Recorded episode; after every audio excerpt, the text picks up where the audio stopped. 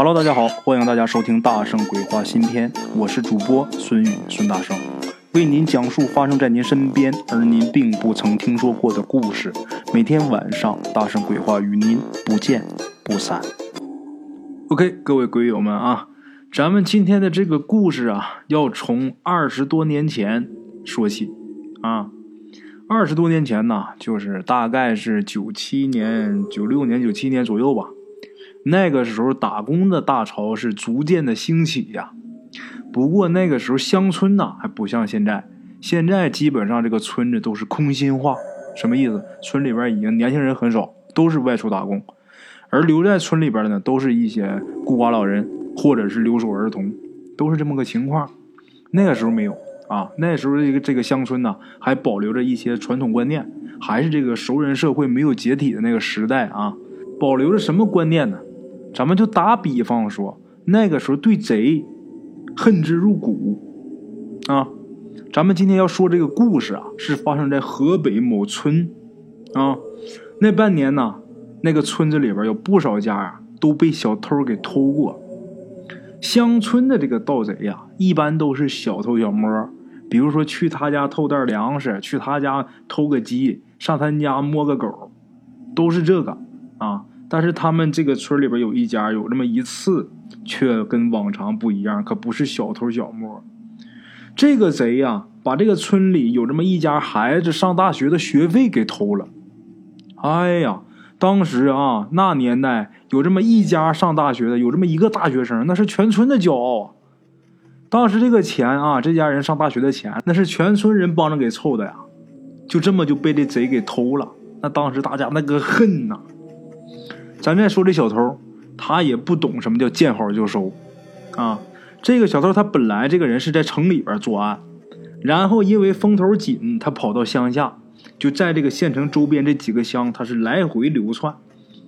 这个乡下这个防范意识就稍微差一点，一般要是白天看见这个生脸啊，也能有人上去盘问盘问。而这个小偷呢，他是在这个其中某一个乡找了一份工作。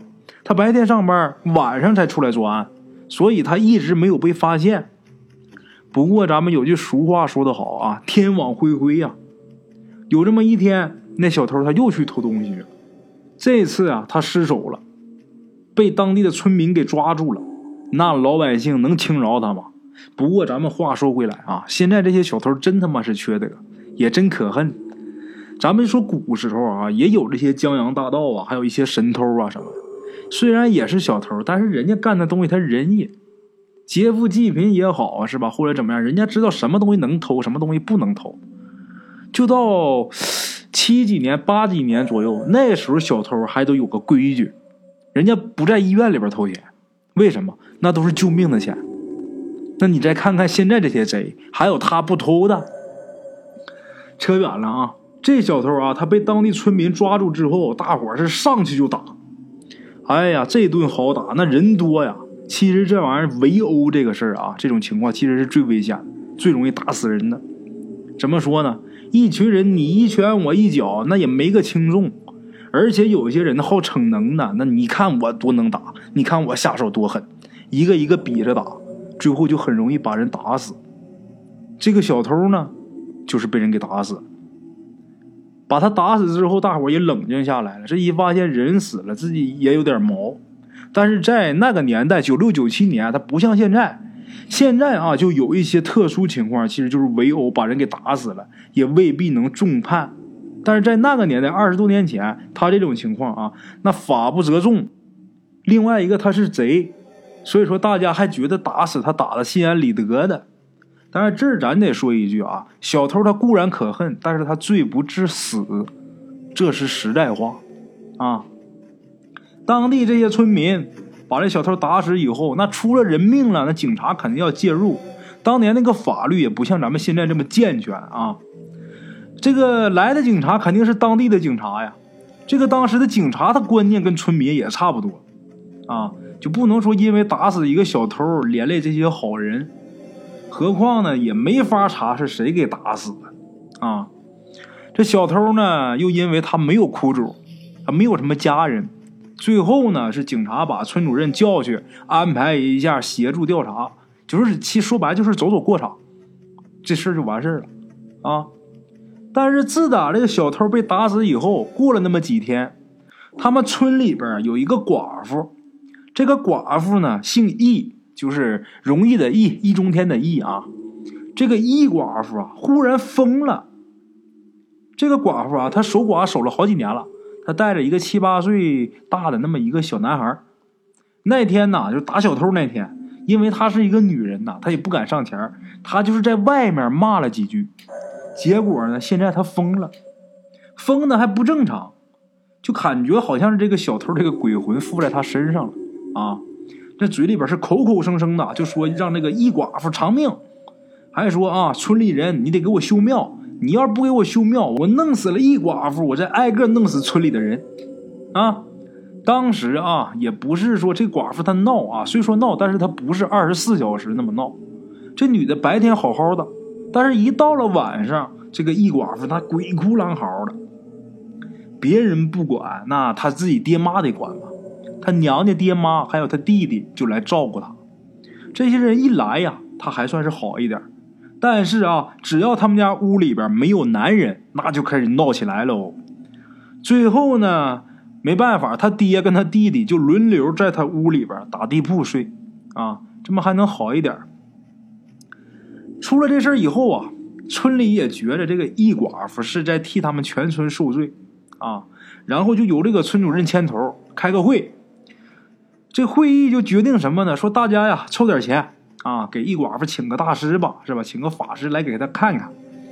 这个决议定了以后呢，你得通知他家家属啊。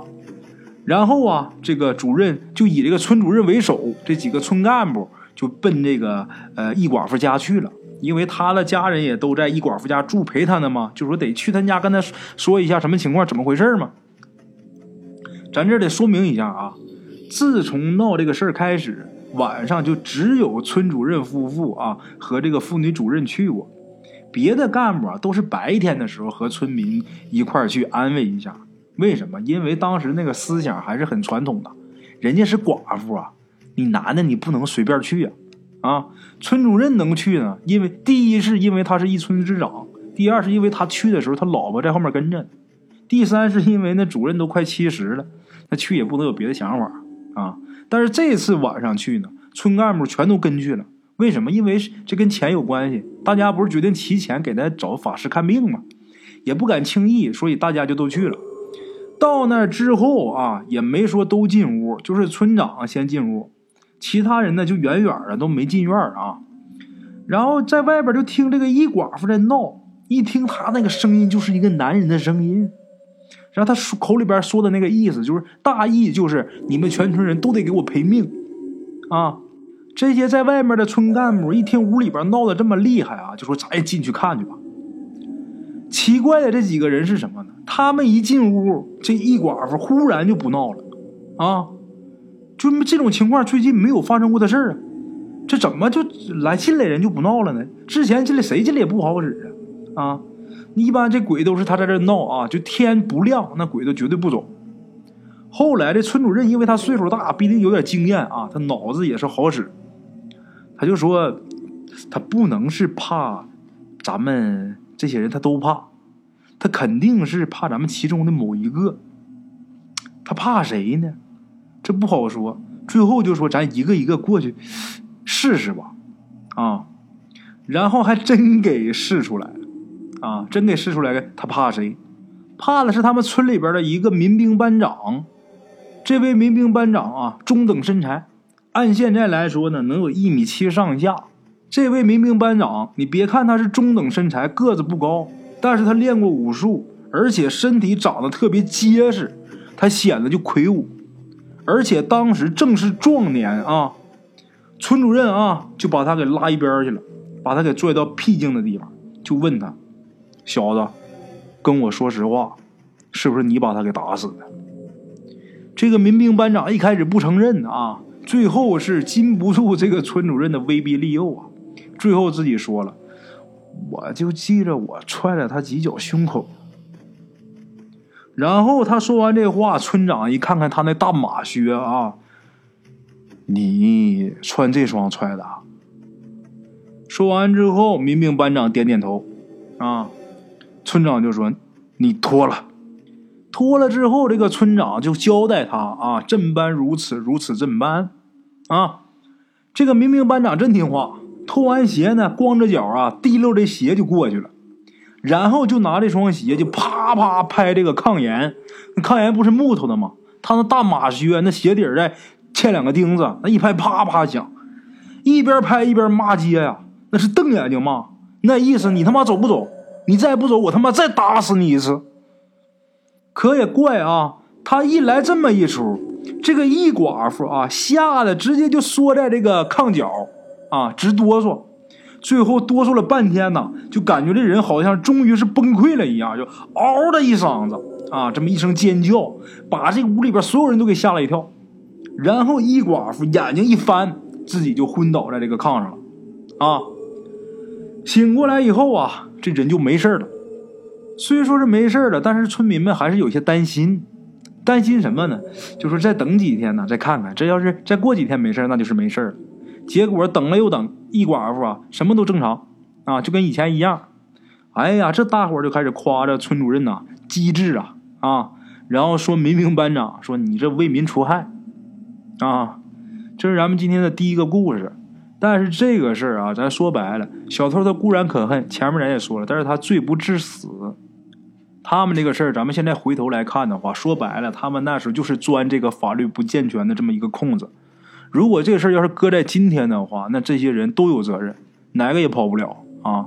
最后也是奉劝咱们各位好朋友啊，在听过故事以后，如果以后真有这种情况，千万别伸那便宜手。有什么事儿啊，咱还是得相信法律，是吧？还是得报警。你真把人给打死的话，那你也好不了。就算是说你法律这个空子你钻过去了，说白了自己良心上也过不去。他就是一个贼，那也不能就给人打死啊。他就是一个贼，你得给他一个改过自新的机会啊。咱也没有权利去结束一个人的生命啊。啊，好了啊，接下来开始咱们今天的第二个故事啊。咱们今天的第二个故事啊，来自一位女鬼友，她现在已经是工作了啊。这个鬼友啊。用我的话来说，他各方面感觉都挺好的，就说话聊天方面都不错，工作什么也不错。在他给我发这个私信的时候，也都介绍了。但是我觉得他给我感觉他有一点，就是特别能作。怎么说他能作呢？他特别喜欢这些灵异事件，什么笔仙呐、碟仙、通灵、见鬼什么的，他都想玩啊。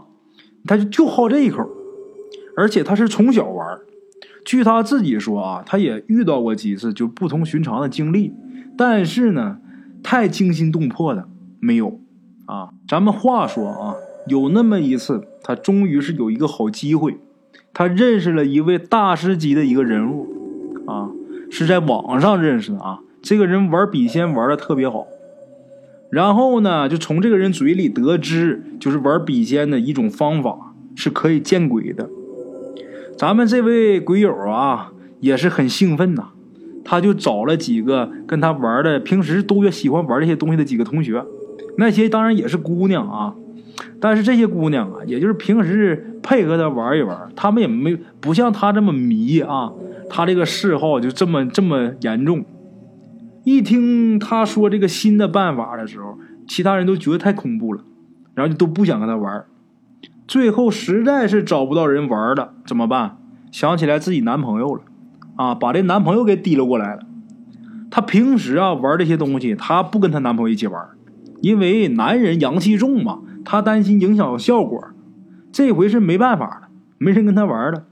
她男朋友也很无奈，但是知道她啊，这是她唯一的爱好和要求。你要不去吧，也不合适。再说啊，这女孩都敢玩，自己一个大小伙子要说我害怕，我不敢玩，那不让人笑话吗？是吧？就这么的，就跟着他女朋友，咱们这位鬼友啊，就到了这位女鬼友他选定的这么一个地点。这个地点啊，他们当时在上大学，就离他们学校不远，但是这个地方很偏啊。这位女鬼友呢，就叫她男朋友，就说：“你把包放下，就把里边东西拿出来。具体是啥呢？咱在这儿也不便多说，因为真有那好奇好事的，而且包括听我这个故事的，是多大年龄的都有。”啊，上到八九十的，小到十来岁的，我就担心咱们这些未成年的孩子，别因为听完我说完之后再好奇啊，自己再去尝试了。所以说咱也别细说了啊。把这些东西都拿出来之后啊，这里边还有他们自己的头发。然后呢，他们就开始了这个很神秘的仪式啊。据说啊，开始这个仪式五分钟以内就应该有反应。结果他俩跟个神经病似的，在那玩了一个小时，什么反应没有。哎呀，这个学姐很生气呀，她就心想：我回去，我他妈肯定得上网，我问问那个大师什么情况。然后第二天上网，这一质问呐，这个大师啊，详细的又问了一遍他这个过程。最后给出结论是什么？他其中一个步骤做错了。然后咱们这位女鬼友一回想，对，确实是她自己的问题。于是她就决定晚上再去玩一回。那再去玩还得找她男朋友啊。结果跟她男朋友一说，男朋友说今天不行，为什么？因为自己身体不舒服。那这个女鬼友就说好吧，那等明天吧。第二天，她男朋友这个不舒服这个症状啊更加严重了。什么症状呢？头疼。就听不清人说话，疼到那个地步，就感觉这个耳朵里边总有一个男人在笑，而且笑声特别难听，啊！再过一天，她的这个男朋友几乎就不愿意起床了，就因为被那个声音给闹得崩溃了。这时候，这位女鬼友啊，她才感觉自己有点害怕了，她就把自己会的所有的招数啊都使出来了，当然啊，肯定也没什么效果。然后她又跑网上去求救去了。也没什么办法。再一天，她男朋友的家人就来把她男朋友给接走了。还好啊，这个她这个男朋友没跟他们家人提咱们这位女鬼友跟她一起干的这个比较二的这个事儿啊。当然啊，咱们这位女鬼友那肯定得关心呐，自己男朋友被自己给搞成这个逼样，然后就每天打电话呗。打电话，男友他家人呐正忙呢，也没空理他。后来呢，就是这件事情啊稳定了。这个女鬼友啊，就知道男朋友某个亲戚呢，给她找了人给看了，看的结果是说什么呢？招了恶鬼了，也没有什么好的办法，就只能去这个寺院听经静养啊。她这个男朋友跟她当时不是在上大学吗？她的这个男朋友啊，就跟学校申请休学了，休学了半年，后来回来以后啊，也就好，也就正常了啊。咱们今天既然提到这个寺庙这个事儿，去庙听经这个事儿啊，那我再多说几句。这一天有好多好朋友啊发私信，就是一直以来呀也积攒了挺多，就是问我呀，这个去庙烧香有没有什么禁忌啊？禁那禁忌挺多的，不少。那要是说以小的也说的话，说细致的，那时间今天肯定说不完。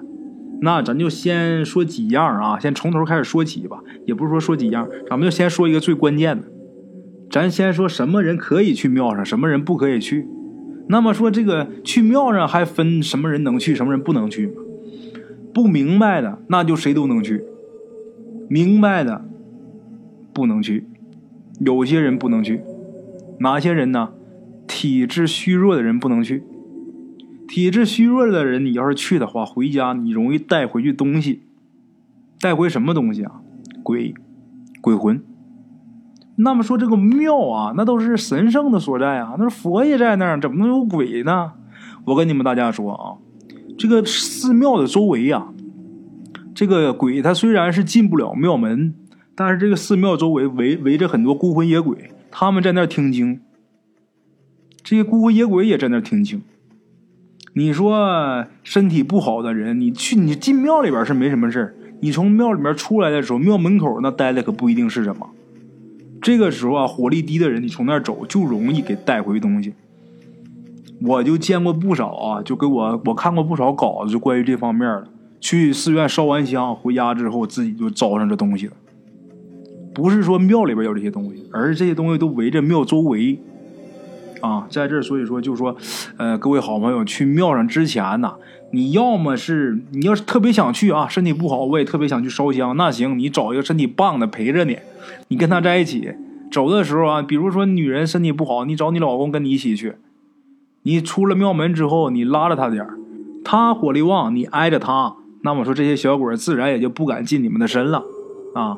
如果没人陪的话，自己这个身体又特别不好，体质特别不好，容易得病，容易招这些东西的人呐，没事少往庙上出溜，啊，自己一个人千万少往庙上出溜啊。好了啊，这是咱们今天的两个小故事啊，感谢各位老铁的收听，咱们明天继续啊。OK，各位老铁们啊，咱们今天的故事呢，先到这里。感谢各位好朋友的收听啊！我的投稿微信是幺八七九四四四二零一五，欢迎各位好朋友加我的微信，点赞、转发、评论。今天呢，故事先到这儿，咱们明天同一时间不见不散。